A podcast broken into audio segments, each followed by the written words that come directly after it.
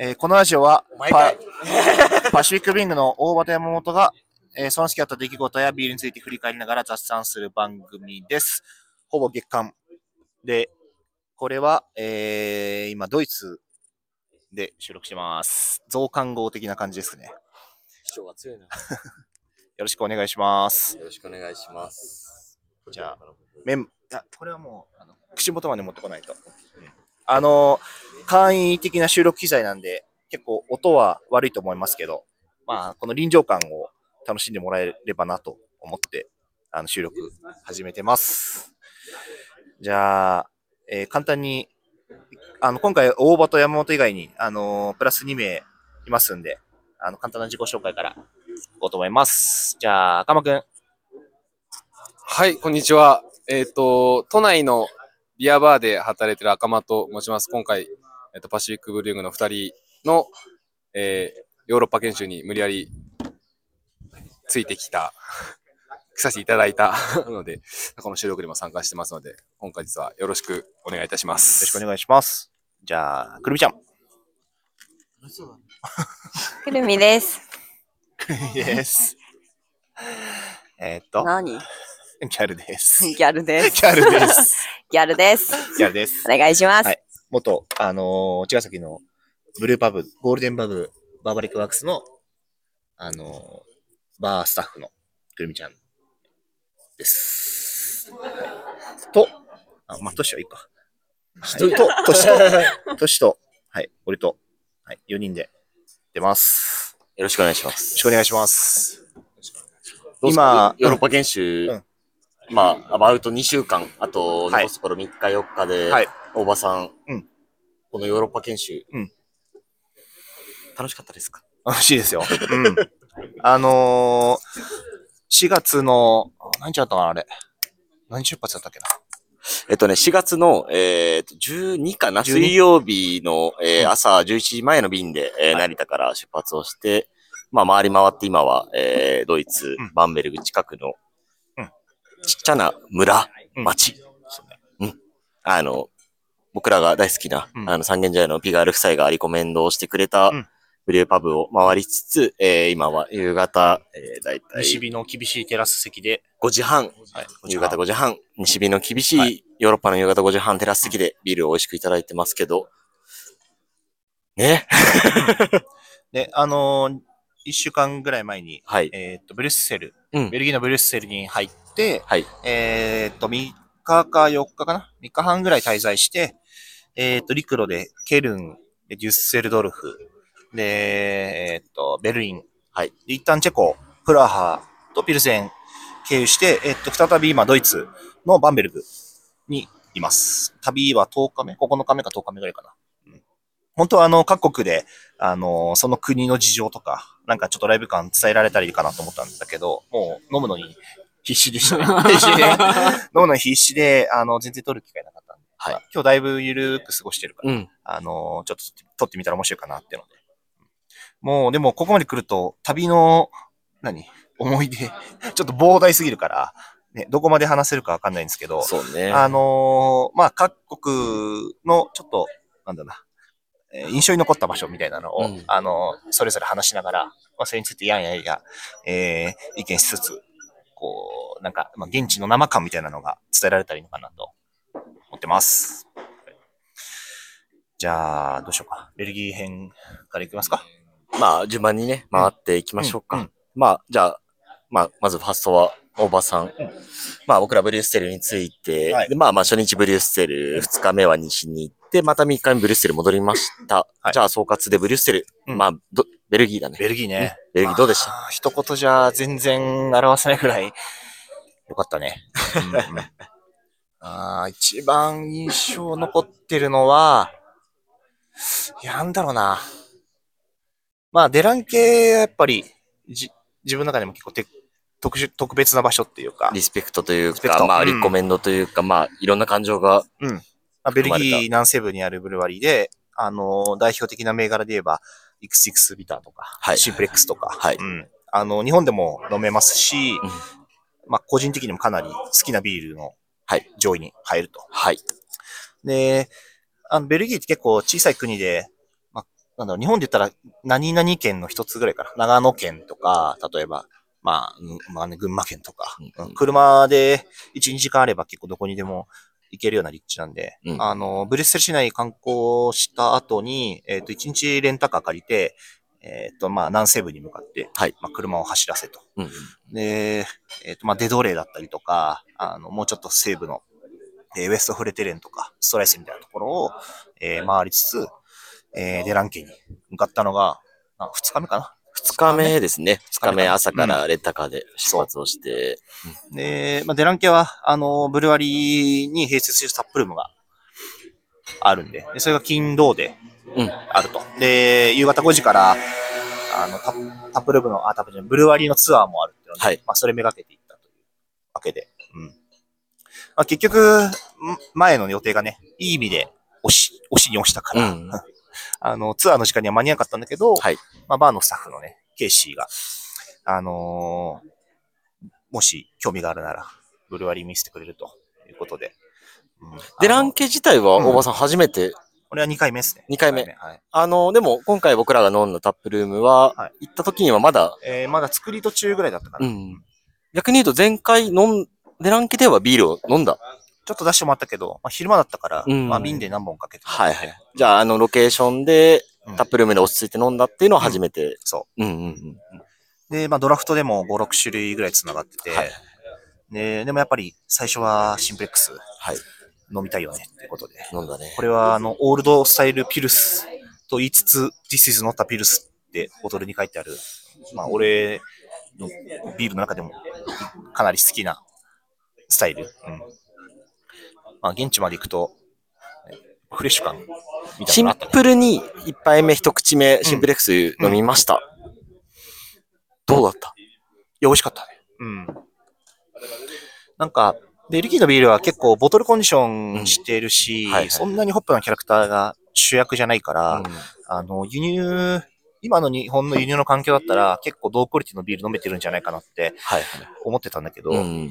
まあその前に言った、あのね、デラセールのね全然ビールとかもそうだし、はいやっぱ現場じゃなきゃ飲めないフレッシュ感みたいなのをすごい感じて、うんでタップのいくつも、こう、なんだろうな、やっぱフレッシュだと、うん、なんかモルト感があるのかわかんないけど、苦味もちょっと柔らかく感じるし、はい。うん、今は、これは、はいシュニッツェルハンバーガーですね。シーハンバーガーが到着しました。ねあの、ケンタッキーのハンバーガーの2倍ぐらいの大きさのやつが届きましたね。うんうんうん。まあでもじゃあ、ファーストバイト、ファーストドリンクでうん。シンプレックスをいただいて、うん。で、タップでいくつとか飲みながら、うん。ボトルでグーデンベルクとかの飲みつつ、ね、ブルワリーも見せてもらって、あ、なんかすげえ濃い感じだったなと。デランケってものに対しては、改めて、うん。その、まあ憧れと、まあ、す純粋に好きと、うん。まあそれは改めて強まった感じは、強まったね。まあ、うんもうレジェンドだなっていう。なんかイメージしてたものと改めて言ってみて崩れなかったというか、その通りで、それ以上で、崩れない。まあ、なんか崩れることないかなと思ってて、うん。で、なんかその秘密を知りたいみたいなところがはいあったんだけど、まあ、ベルギーそれまで回ってきたとこも、やっぱりい現場に行くとすごいなっていう感じがあって、でも、なんかデラン系何がすごいのかって何なんだろうみたいなのはうん改めて気になってたから、はいそう。いや、やっぱ見れて一番嬉しかったのはね、ダイレクト ダイレクトファイヤーアタック。ダイレクトファイヤーアタック。そう。あの、直火の、えっ、と、ケトル。うん。これ、あの、そんなに古い釜じゃないんだけど、えっ、と、オーナーのニノさんが昔働いてたところの設備を、こう、まあ、真似て作ったみたいな。はいうん。やっぱ、デランケの魅力は、あのなんだろう、シンプルなモルト構成なのに、はい異常にモルトの味わいがするっていう、はいことを、あの、かなり苦味が強いのになぜかバランスするっていう。うん。そのうちの、まあ、一つの部分。で、えー、直火の釜。その直火の釜の、なんだろうな、秘密というかさ、はい。うんうん、あの、底面が傾斜して、対流がきちっとすることとか、もっとボイル時間長いのかなと思ってたけど、なんか1時間ぐらいとかいう話もしてたから、あなんかちょっとけそれ意外だったし、まあ生で見れてよかったな。とにかく、ベルギー編はデランケが、デランケすごい。うんベストだっそうですね。まあ、あとホップのクオリティが異常に高かったっていう。はいはいうんホップ、まあ、産地的にもかなりエリアとしては、えー、まあ、ポペリンゲっていう、まあ、ホップの名産地があるんだけど、そこのホップと、はいもう少し多分デランケ側の、なんかローカルホップみたいな言い方したから、でも品種としてはイギリスの品種とか、ドイツの品種も多いし、うん。はい。でも、なんだろうな。なんか、まあ、IPA とかに比べると、そのホップのクオリティってどこまで大事なんだろうな、うんなってちょっと思ってたの。やっぱフルーティーな香りのホップって、ちょっと崩れるだけでバランスが変わっちゃうんだけど、はいヨーロッパのホップって結構ハーブとかグラッシー強いから、うんなんか少し、なんだそんなにいいクオリティじゃなくても、うんうん。いい味出るのかなって思ってたけど、あの、ホップストレージ入った時に、はいもう、めちゃめちゃフレッシュだったよね。まあ、言うて今4月で、まあ収穫9月だと思うから、去年の半夏か。年うん。以上経ってるのに、あの、マジフレッシュホップの香りがするっていうのは、うんあーなんか、この人たちのビール作りに一番大切なとこってやっぱそれなんだな。はいはい。それがローカルのホップで、多分、長い年月で、その農家と、こううまく環境を作って、うんあの品質のホップを、はあの、確保してるんだなっていうのが、い。なるほど。うん。作り自体はすごいシンプルだったし、まあ結構衝撃的だった。ちょっとベルギー編がだいぶもうすでに熱が すごいんですけど、まあそんな中で、まあ仲間さんも一緒に行った、まあベルギー編、特にまあ今の話で言うと、ちょっとデランケから始まっちゃうかもしれないけど、どうでした？ベルギー編の感想として、週、ね、総括。うん、そうですね。やっぱもう、僕はベルギーに行くのは2回目で、はい。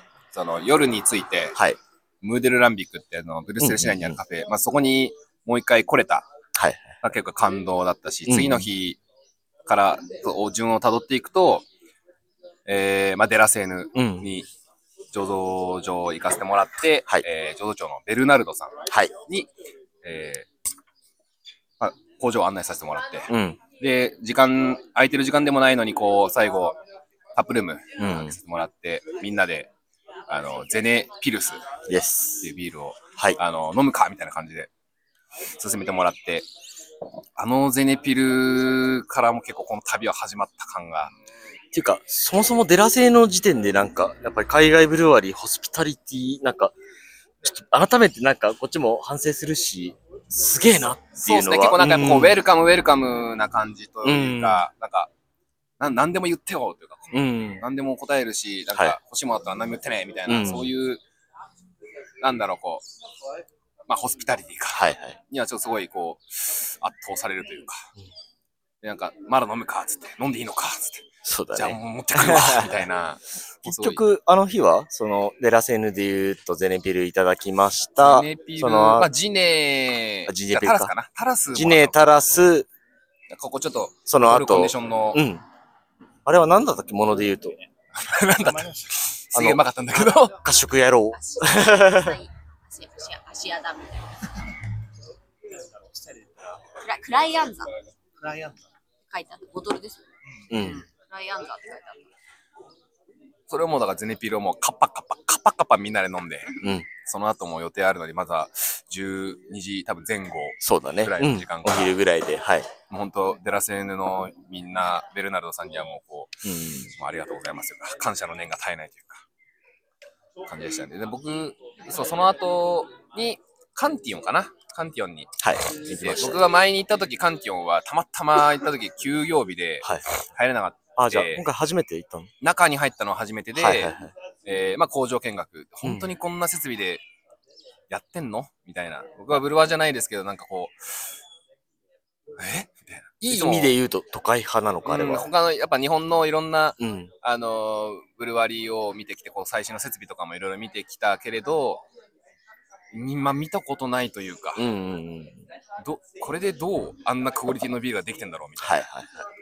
のもあって、で、まあ工場見学した後に、タップルームかな、はい行って、やっぱお往年のカンティオングーズ、ストレート、はいえークリークかな？はい。飲んだ後、多分どっかとのコラボ、まあいろいろあったんですけど、のビール、そう。ねいただきましたね。えー多分そのワイン用のブドウを使った、その後に、なんだ、絞りかすかな。なんかその後のやつをビールにまた使って作ったビールとかを、まあ、赤ワイン用、白ワイン用と飲み比べして、うん。結構もうその時点で、あやばいな、マジめっちゃうまいな、みたいちょっと改めてなんですけど、赤間さん的にカンティオンをちょっとこう簡潔に分かりやすく説明してもらうと、どういうビール屋さんだったのかな？あのクオリティいや、簡潔よ。スタイルも、クオリティももちろん含めて、分かりやすく。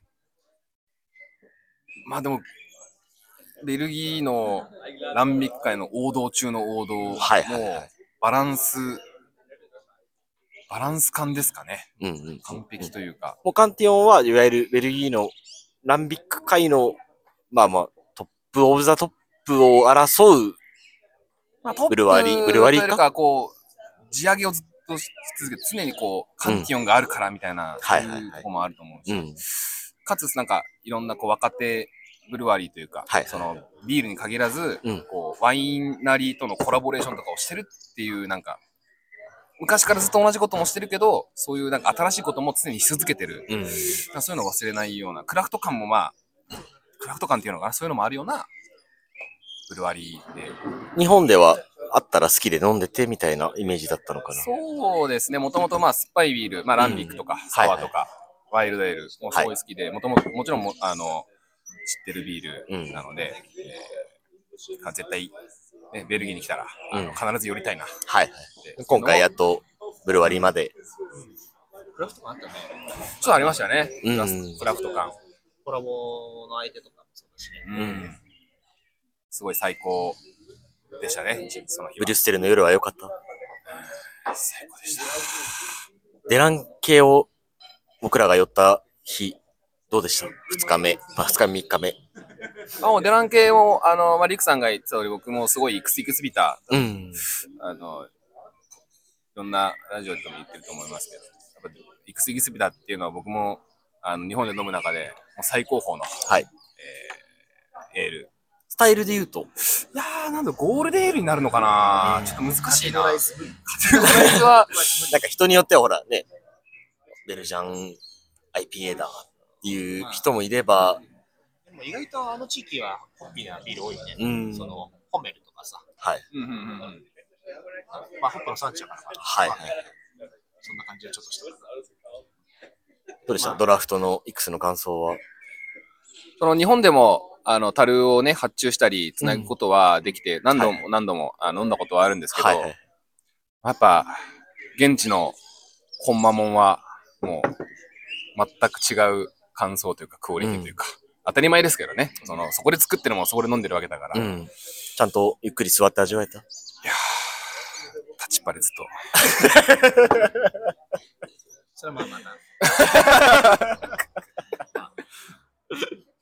ね。いいね。あ、でも本当にあの、現地で飲むイクスイクスピタっていうのは、ねさっきリクさんがずっと話してたようなんですけど、その、ホップの感じというか、うん。うん、すごくこうフレッシュ、フレッシュですよね。当たり前ですけどフレッシュで、うんうん、なんか、やっぱ日本で飲むとどうしても結構苦味が、結構鋭い、シャープな苦味はい。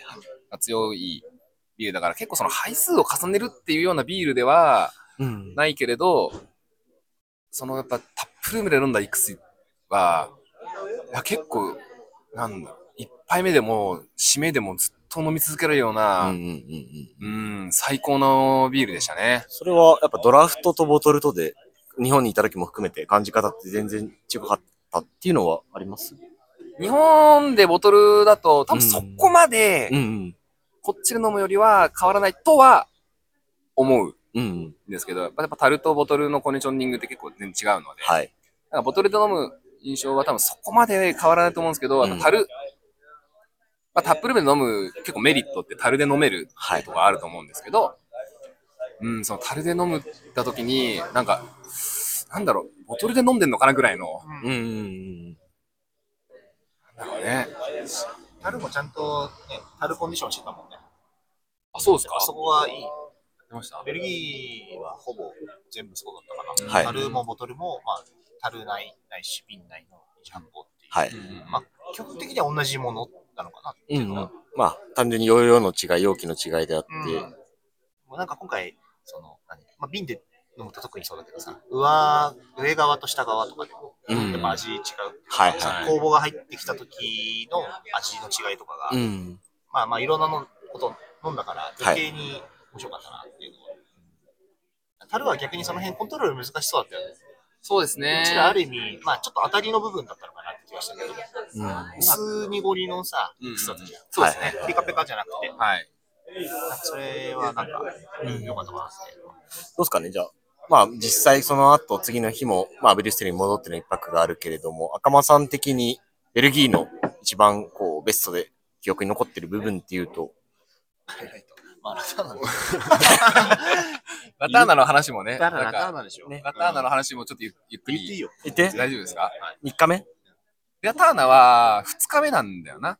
確か。1日目ってブリュッセル夜着いて、あ、そうか、2日目ムデラミッだねごめんクだけパッて寄って、すぐもう宿帰って、もう疲れたね、帰ってねよ。その次の日に朝から、えーデラセーヌ行って、はいえー、カンチョ行ってそうだね。、動き回った日だ。で、あのーもともと、日本にいるときになんかこう、アンティドートっていう、はい。あのーすごいベルギーの、まあ、ちょっと、やや、ブリュッセルからやや東にある、はい。本当最高のビールを作ってる、こう、ブルワリーがあって、なんか、リクさんと、いや、ここのブルワリー行けたら行きたいよねって話をしたけど、ちょっとまあ日程とか、まあいろんな状況、環境が考えて、まあちょっと難しいかなって話してて、まあでも、ベルギーでそのアンティドートってビールが飲めるレストランを、があったら行きたいよねって、はいホームページ、アンティドートのホームページを見て、ベルギーだったら飲めるだろみたいなね。ベルギーだったら飲めるだろみたいな。見てて、調べたらブリュッセル市内にな出してる店が2つぐらいあったのかな。うんで、多分歩いて行けるのが、そのラターナっていう、はいあのレストランがあって、リクさんと、ここちょっと行ってみようよっていうのを日本で話してて、で、まあ、カンキョンの行った後、ちょっと時間あったから、そこに行こうか。で、歩いまあ、と泊まってるホテルから歩いて、30まあ分ぐらいかな30分ぐらいだったかな。結局、なんだかんだでお店入れたのが夜8時ぐらい。そう、7時、7時を、金曜日なのに7時から9時しかやってないっていう、なんか、規定列な。あれは、でも一応イタリアンのレストランになるんだよね、くくりで言うとイ。タリアンの夫婦、イタリアンの夫婦がやってるローマンクイジーヌ。ねで、7時に突撃、もう予約もせずに突撃したら、もういっぱいだと。はい予約いっぱいで入れない。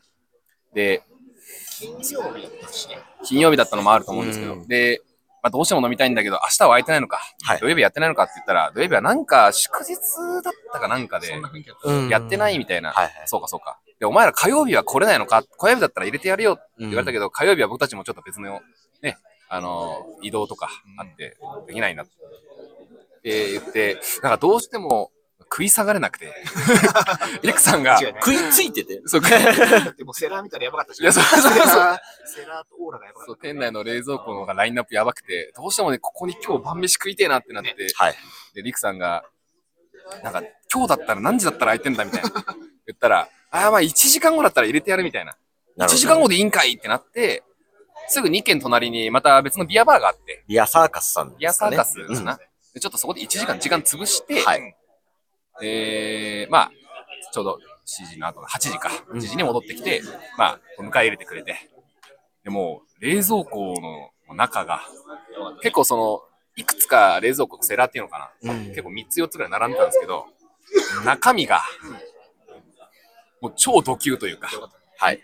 もう、た。世界店が、さ、もうほんと20席ぐらいしかないのに、ボトル、もうオーラが漂ってたよね。世界最高峰なんじゃないか。まあちょっと、なんだろう、アンティドートがあって、ミルズっていう、はい。あの、イギリスイギリスのの。うん。ケムカーっていうドイツの、まあちょっと本当は行きたかったブルワリー、ケムカーっていう、えードイツの、ちょっと、デュッセルドルフの右上ぐらいにあるブルワリーの、まあこう、ファームハウスエールというか、生存、まあ言ったらワイルドエール、すごい有名なブルワリーなんですけど、はい。それがもう、並びに並んでて、そうね。全員集合って感じ全集合。まあ当然カンティオンとかさ、ドリーとか、そう。なん。かそういうランビックファブリックとかもあったし、うんそこら辺はもう当たり前になんかもある。ベルギーのナダルとかは当たり前で、まあなんか正直、こう、まあ、レストランとは言っても割とカジュアルなビストロ寄りの雰囲気の店ではあったっすけど、なんかね、大場さん、赤間さんともに、ちょっと完全にオタクでしたね。もう食いつき方が。俺は なんか もう、封じがして、飲みたいみたいなね、でもそれぐらいやっぱりそそるものがあったのと、まあねセレクトもそうだし、うんもしかしたら多分、ね、あの、純粋にご飯がしっかり、そうですね食事が食べれる、取れる。勉強も良かったしね。すごく良かったね。マスターと奥さんのはい掛け合いっていうかね。はいうん優しく接してくれてね、うんなぜかあの BGM が全部凛としてしぐれっていう。日本の音楽が好きなんだって言ってましたね。そう、そこでこう、もうアンティドートも開けたし、はいえーミルズも開けて、3本、三本かな？大瓶で3本もあもう、食堂がやられるまで、そうだね。はい、アシット研修を。ア。ンティミルズ、アンアンティかな？そうですね。大満足の夜を、その日は過ごして、ですかね。逆に言うと赤間さん的に今で言うと一番記憶残ってんのは、ラターナがベルギーの振り返りですか？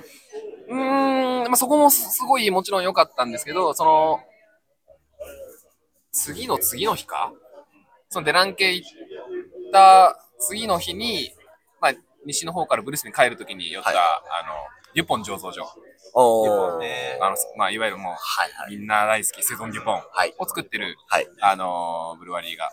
ちょうど、えー、泊まってるホテルから帰り道のちょちょっと真ん中、まあ、間ぐらいに、間ぐらいに、はい。はい、あって、デランケの1時間の試合ですじゃんね。うん。そこに行って、やっぱりもう昔から僕セゾンはすごい大好きで、セゾン日本って言ったらもう、ね、必ず行きたいなと思ってたブルワリーだし、まあ、トシさんもうん一番行きたかった、今回の旅で。今回ぜひ寄りたかった。でもね、せっかく行ったけど、工場はまあ、ね、あのーお土産屋さん、スーベニアショップは開いてたけど、まあまあ中では飲めないよ。ただまあ、歩いてほんと1分ぐらいの、まあ近くのパブで出してるからそこ行きなっうん。てね、言ってもらった。たものの、まあ、どうだっそう、その、やっぱセゾンデュポンずっと飲むのかなと思ったら、僕は飲んだことなくて、その存在すら知らなかったけど、その、えーデュポンピルス、たイエス。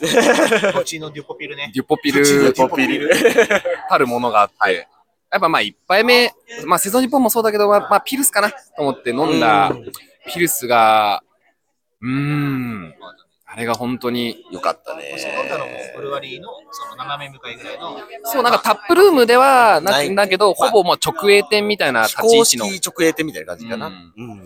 のがあって、おばちゃん、英語も喋れない。あの、え4タップだけを繰り出すっていう。ねうち2タップはデュポピルだったけど、いあの、もう一個や、2つ、2つデュポピル。まあでも、ねどっかに飲めるかって言ったらそこを教えてもらえる。うん。まあ、Google マップだと営業というか臨休になってたから、臨休だったらやってねえかーってまあ行ったら、はいまあ行って、まあ行け飲めなかったらそれもそれかみたいな感じだったけど、なんかちゃんと飲めて。お土産屋さんのおっちゃんに聞いたらそっちにあるよみたいな、空いてるから行けみたいな感じだったんで、うん行った。どう？デュポピルは、いやー、もう無限。うーん。ちょっとすごいというか、うんマジ飲めたね。マジ飲めた。あれはその液体的にもそうだし、お店の雰囲気、街の雰囲気みたいな、トータルでっていうのも実際あったのもうその雰囲気もそうですし、なんかこう街の、なんだろう、おじちゃん、おばちゃんうん。がね、カフェみたいに使うような感じで。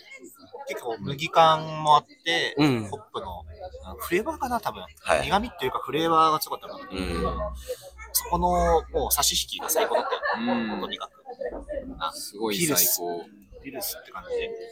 まあ、多分この後話しますけど、あの、ドリフォンティーヌっていう、あの、すごい最高のね、あのーランビックを作ってるところも、もちろんすごい良かったんですけど、うんもうトータルで、えー、行った、まあ、デラセネとか、カンティオンとか、ラターナも、そうやったけど、こう、意外、意外っていうのかななんか、ダークホース。ダークホースの、セゾンデュポンを飲みに来たつもりが、デュポピルを、ずっと飲んでたのはデュポピル セゾン・デュポンとさ、ボンブーも飲んだじゃん。飲んだ。飲んだ同じ場所で。飲んだ。でも、ちょっと超えちゃったよね。デュポビルがね。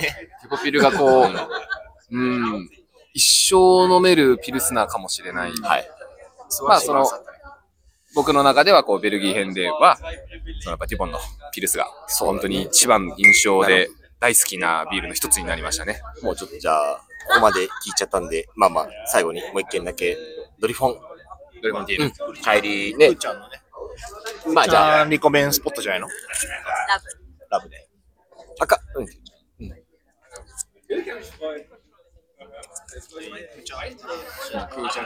じゃあ、あの、間が少し空いちゃったけど、改めて、くるみさんよろしくお願いします。はい。よろしくお願いします。まあ、今ちょっとね、ベルギーの総括って形で振り返ってたけど、はいまあまあ、リコメンドもそうだし、まあ、流れで言うと、ドリフォンかな？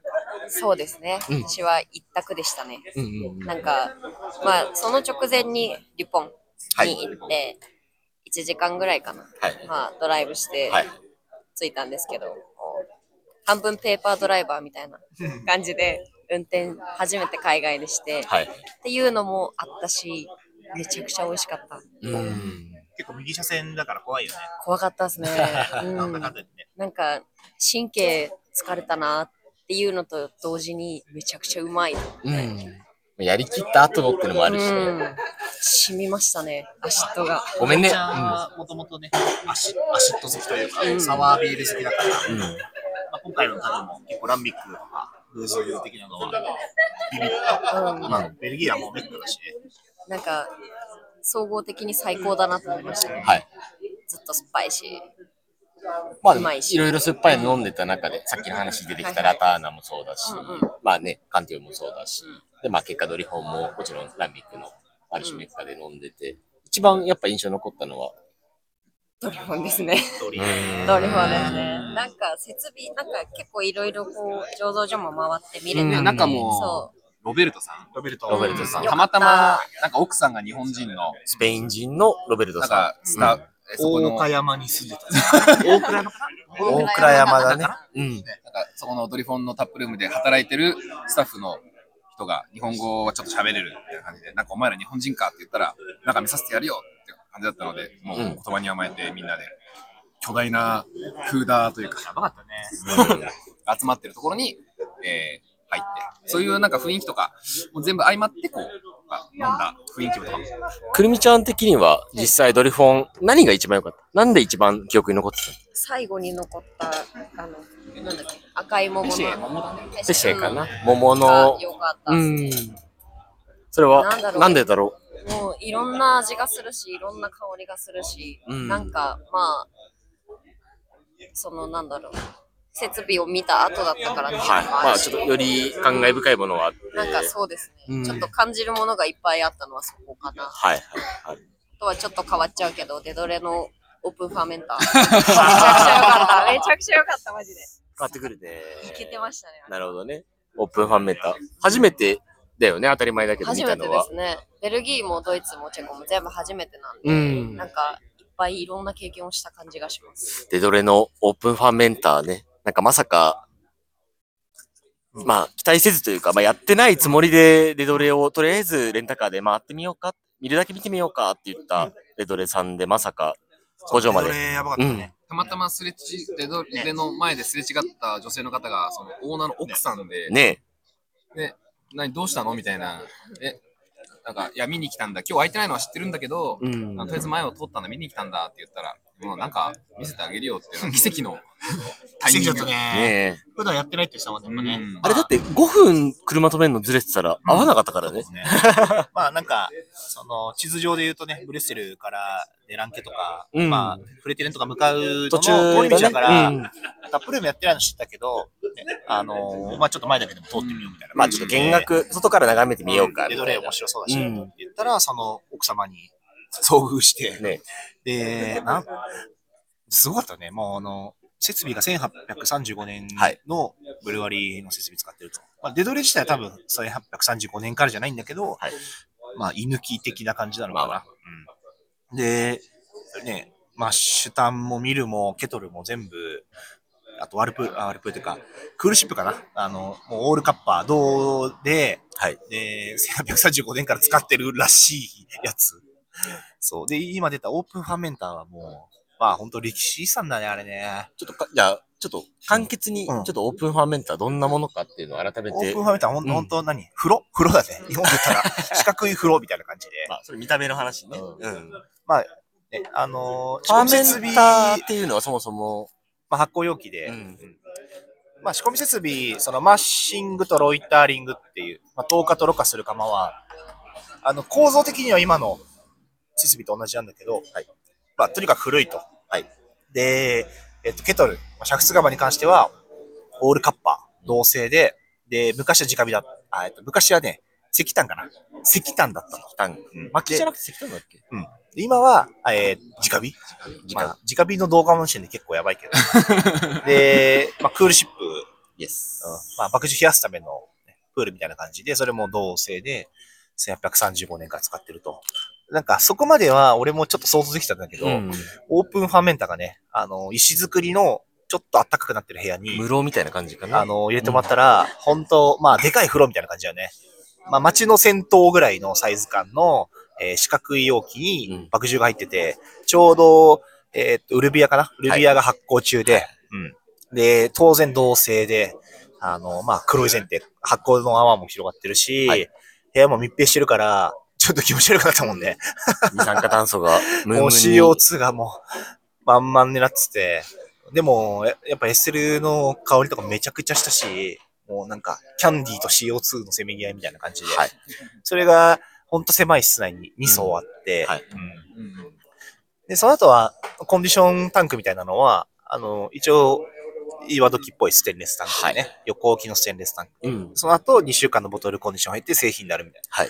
でも、ほんとブルワリーが、あー1835年だから、何 ?100、まあ、ほんと下手して200年だよね、もうすぐね。そうだね。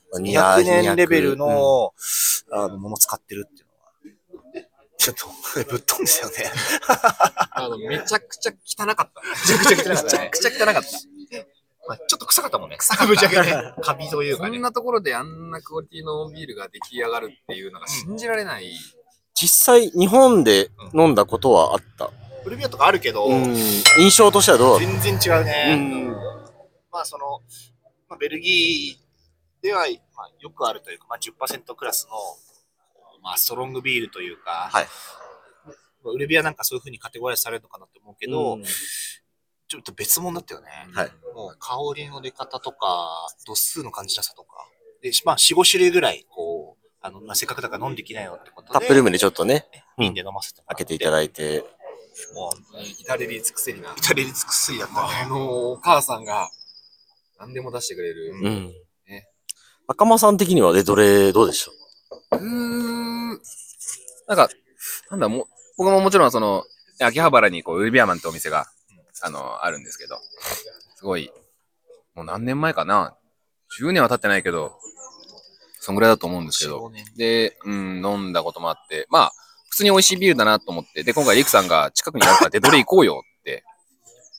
言うから、あ、デドレね？って、なんかこう、い意外というか、あ、なるほど、まあ、近いしって感じだったけど、いやー、なんか、うん、デドレの印象はもう汚ねってな。こんなとこで作っ階段とかもうなんか抜けちゃいそうだったもんね。本当に、木でできて、ね。衛生的にはもう日本じゃ一発アウトみたいな。わかる。でも本当にその後の、それを見た後に飲んだ、いろんなしごしのビールはもう本当に、ま、マジみたいな。超、でも味は綺麗なんだよね。当然めちゃくちゃね。綺麗。なんか唯一無二感はありましたね。なんか、すごかったね。ちょっと感動しましたね。感動だったね。行って、行ってよかった。まあね。あの、奇跡的な奥さんとのすれ違うっていうのも、やっぱ後にそのさ、トラットと、その、まあ、クラフトみたいなのを、まあ、ドイツ、チェコとさ、いろいろ見てくるわけだけどさ、うん。その中でもかなり異質だったっていうか、異質っすねうんあベルギーでなんでこういうビルが生き残ったのかなとか、まあ、美味しさの秘訣みたいな。まあ、正直、ね、スタイルだけで言ったら、クラフトでも再現できそうだけど、そのかなり、その環境に依存するっていうか、うん。まあまあ本当そこでしか、その味はっていうのかな。うん。出な、出ないんだろうな。そこに、あそこにす住んでる、こう、工房の力の影響がすごい強い。か特別な経験をさせてもらったブルワリーですね。そんな感じで、気づいたら6時のチャイムが。はい。鳴っておりますが、ねなんかベルギー編ね。明るいんでね。もう、こっち来てからずっと、まあ、今4月の10、あ、もう4月20日ぐらいかな。22日。21日、はい。うん。22日でです、6時で、まだ、まあ、2時間ずれぐらいかな。日本の感覚からしたら。日そうだね。日の出方はそんな感じかな。8時ぐらいから夕暮れが始まって、うんまあ、9時が日没みたいな。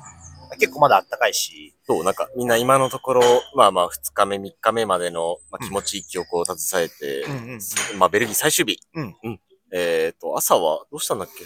結果的に。最終日何したの？あ、ランビカ 超ド級の。インデーベルゼゲリン、ナルタカンタラみたいなね。まあ僕ら、ブルッセルから結果バスがなく、まあまあ、ウーバーで。うん。まあ、ブリュッセル郊外うん。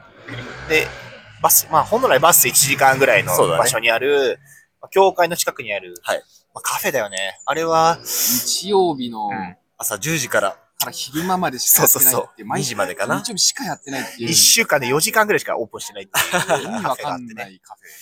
これレートビアとかで、まあ、その昔レートビアでやっぱベストビアバーイン出るじゃんとかなってたりとかして、存在は知ってたんだけど、まあ今回たまたま日曜日までね、いることになったから。これは大場さんが以前行ったことが一度あるって。そう、行った行った。うん。何年前だっけ？もう6年ぐらい前に来た時に、まあ、あの、たまたま日曜日もいたし、それは前職の時か。そうそう、私がコンビニ行った時うに。ん。印象がでもだいぶ違っ、最初は違ったのかな？入ったばっかの時はなんだろうな。まあでもそうかもしれない。ううんん。前来た時は、そのまあすごいいいカフェだったし、うんまあ4、5年ぐらいのエイジングとか普通にあるから、あの、すごいとこだなと思ったけど、はいなんでここにこれだけの人が集まるのかなっていうのは、その時は感じきれてなかったかもしれない。うんでも今回行ったらすごかったよね。うん、こう、メニューのページをめくるたびにワクワクが止まらないとね、どの、まあ、ランミカフェっていうだけあって、こう、いろんなウォートを作ってる、まあ、ブレンダリーもそうだけど、いろんな、ね、ブルワリーのヴィンテージ、こんな年数まであんのみたいな。だって、そもそもヴィンテージのスタートが2017とかだったし。時止まったみたいな感じしたけど。で、まあ、そこに、まあ、行こうってなって行って、着いて、えーまあ、まずないのも多かって、なって、まあ、こう、ワクワクしながらメニュー開いて、もう意味わかんねえな。なんでだろうって。分かったね。で、まあ、一番最初は、えっ、と、ドリフォンの2013かな？13、結局12じゃなかった ?12 かな？なんかどっちだった10年前ぐらいのがあるから、うん。ちょうどやっぱ10年前だし、なんか、きジャりいいから。ス、ト10年、13年頼んだら、なくて12年。12年だったんだっけな？確かね ?11 年かな、うん。前の、えー、グーズランビックと、えー、あの、ベルギーで言ったら、あの、トラピストビールのオルバルね。オルバルの、えー、まあ、現行のもの、本当一番若いものと、春先ぐらいだったよね、臨時で。2023だったからね。2023、多分2月とか3月のものとちょうどその10、それも7年前でしたっけあれは？あの、メニュー7年って書いてあったのに、うんあの、10イヤーって言われて、言われて、そう。まさかその、僕はそのオルバルっていう、そのトラピストビルが大好きで、うん本当は今回も、あの、日程というか時間があれば言いたかった言いね。たかったけど、すっごい南になるから、まあ今回はまあ、ちょっとまあ、諦めたうんので、まあ、今回そのカフェでね、うんそういうものを見つけられたので、えー、オルバルの、まあ、原稿のものと、えー、結果10年前のものを一緒に頼もう飲み比べようって言って飲んだのかな。もうそれがね、そこだって朝10時、朝10時でオルバル原稿をオルバル10年、ドリーの2012年っていうそ からあの。並べるっていう。ククククだよね。本当に。いで、もうね、どうでした？味。や、素晴らしかったね。オルバル、てか、そもそも、あの、なんだろうな。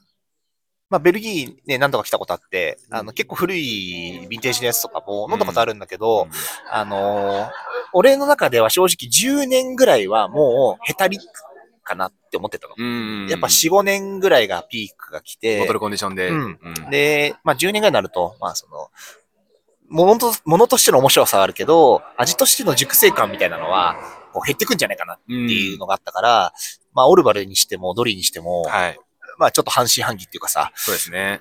とこだったんだけど、でも、まあオルバルも素晴らしかったよね。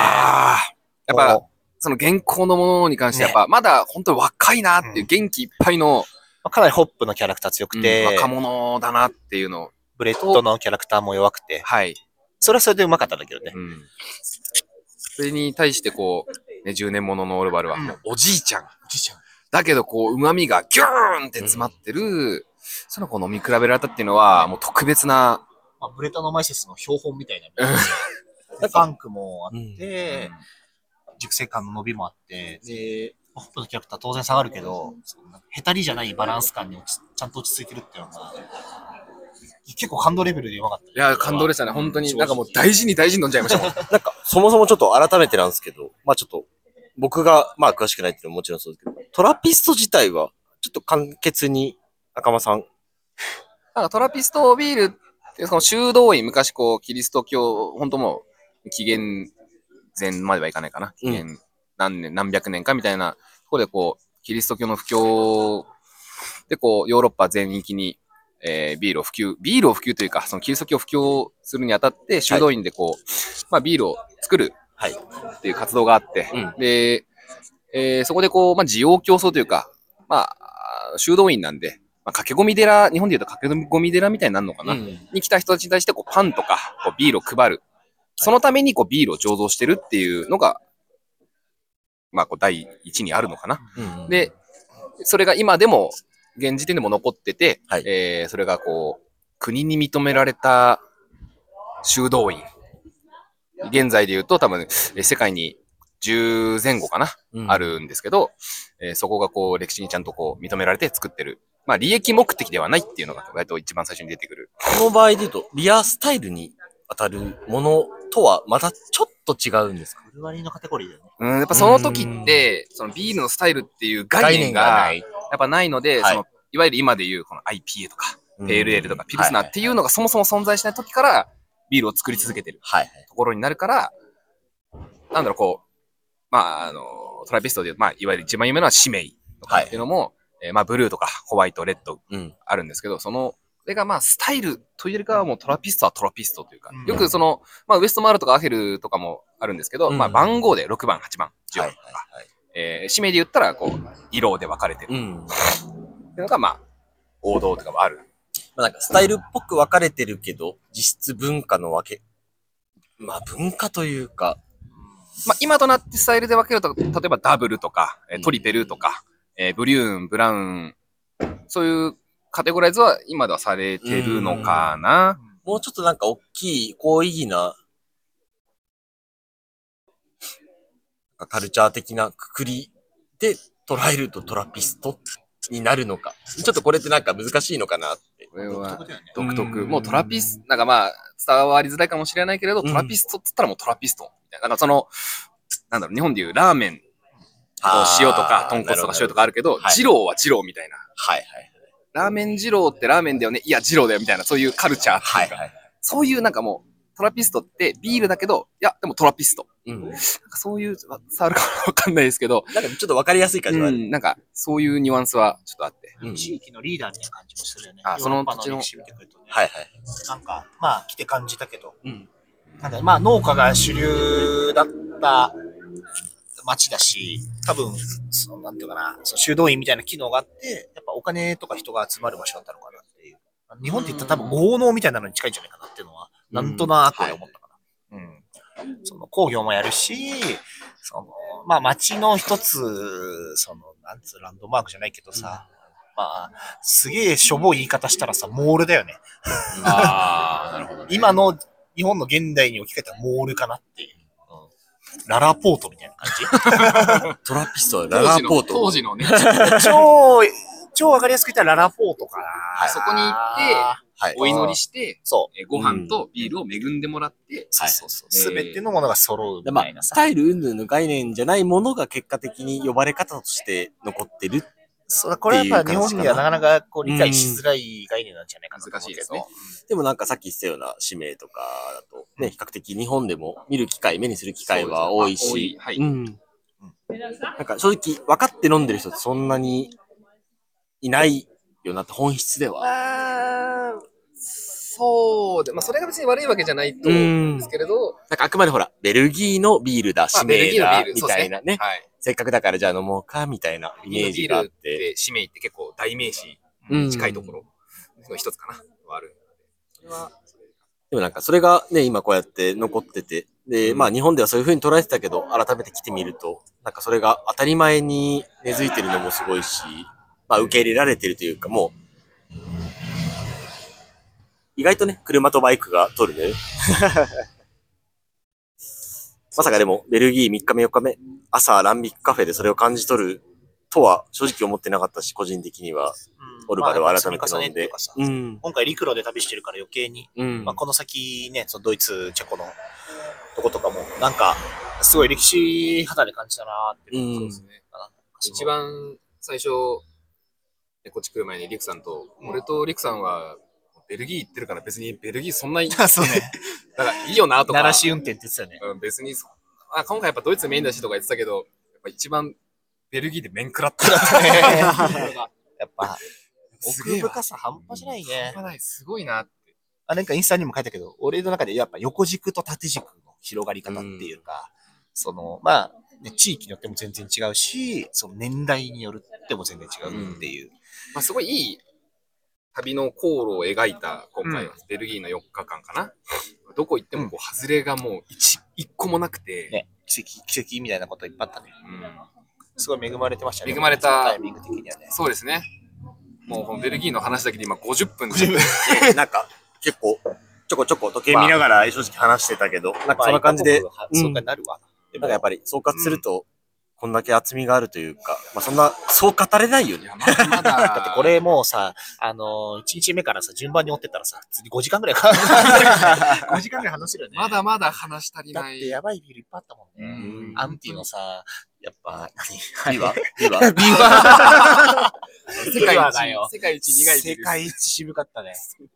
めちゃくそタンニンだったね。苦いビールって IPA じゃなくてあいつなんだって。なるほど。そういうね、よかった。細かい話とかも。ねまあでも、あの、くるみちゃんね、今回、あの、まあ、ほほぼは、まあ、はじめ、ベルギーは初めてだし、サワービールも好きだったけど、その、まあ、かかなりいいところにいっぱい行って、いろんなビール飲ん飲んだじゃん。で、うなんだろうな、それ、どうだった？どうだったんかなっていうか、うんまあ、印象に残ったビールとか、どうだった？どうだったかまあ、他のビールも含めてみたいなところもあるけど。最高。最高？いや、いいよ。それ、だから私はみんなみたいにビールに詳しいわけじゃないし、いっぱい飲んでるわけじゃないから、初めて飲むものしかないうん。状況。うん。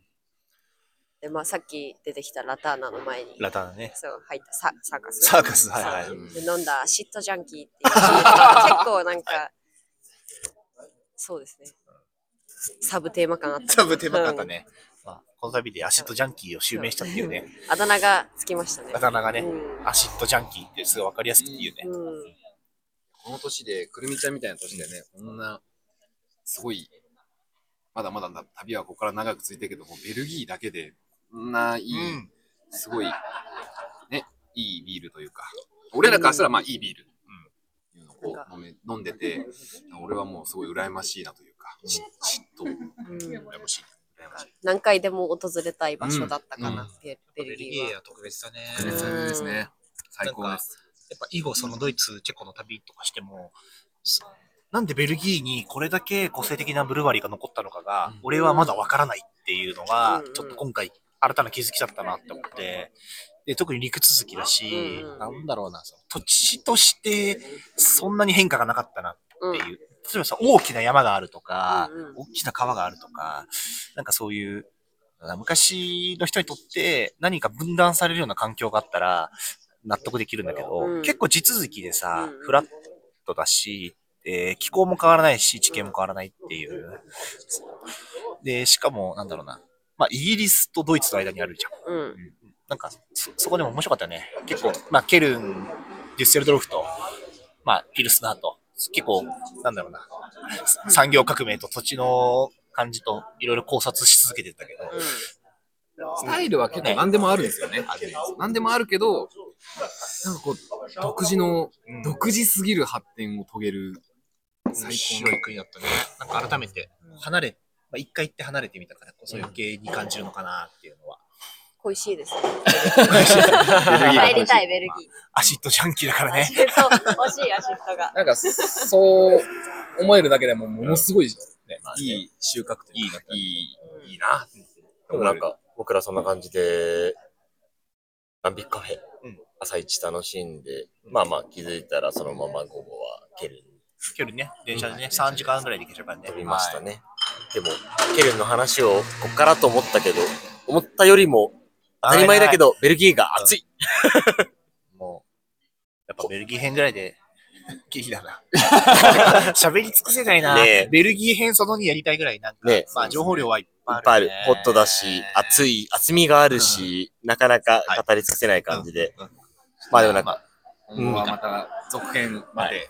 ドイツ、じゃあまあケルン、デュッセルドルフ、ベルリンかな。かなその後、ちょこちょこ、ちょこちょこちょことかあるけどまで話せたら面白いけどね。ちょっと熱量あるときに。そうだね。でも多分今日赤間くんが XX の T シャツを着てるっていうのは多分そういうちょっと不正もあったのかなと、勝手に個人的には T シャツ4思いつつも。まあ、そんな感じのところで、ベルギー編結果、はいベルギー編というところで。うんちょっと熱量だけで喋っちゃった感じ。まあ、旅の醍醐味というか、とりあえず生感がね、ね伝わればいいかそうですね。第一声からちょっと大場さんの鼻息が少し荒な。いや、いいもう、ふんがんがしすぎ、しすぎてましたんで。もう俺、俺話すから、話すから、ふうふうみたいな感じだったから。だってもう、喋りたいこと超いっぱいある。もう俺一人で5時間ぐらい喋れる。そうですね多分。まあ、それはあの、ホはいップキャホップキャストでやっていただいて、番外編でやろうかな。まあでもそんなところで、じゃあまあ、ベルギー編の結果、振り返りというところを、うんいいと思います。はい今、ここから、ベル、えードイツから。うん。お送りしましたけど。もバンベから、お送りしました。バンベルグの路上から、ワーグナー。ワグナーから。はい。最高のビアカフェです。お届けしてます。気づいたら僕らはあと3日4日でミュンヘンを堪能して日本に帰りますけども、ね。じゃあひとまずベルギー編はこんな感じで、はい。うん収めたいと思い思いま。ます。す。はい。ありがとうございました。ありがとうございありますがとうございました。赤間よかった？楽しい 塗り替える話しないと。ね。はい。じゃあ、いいですか？こんな感じで、うんね終わりたいと思います。はいありがとうございました。はい。ありがとうございました。ありがとうございますありがとうございます。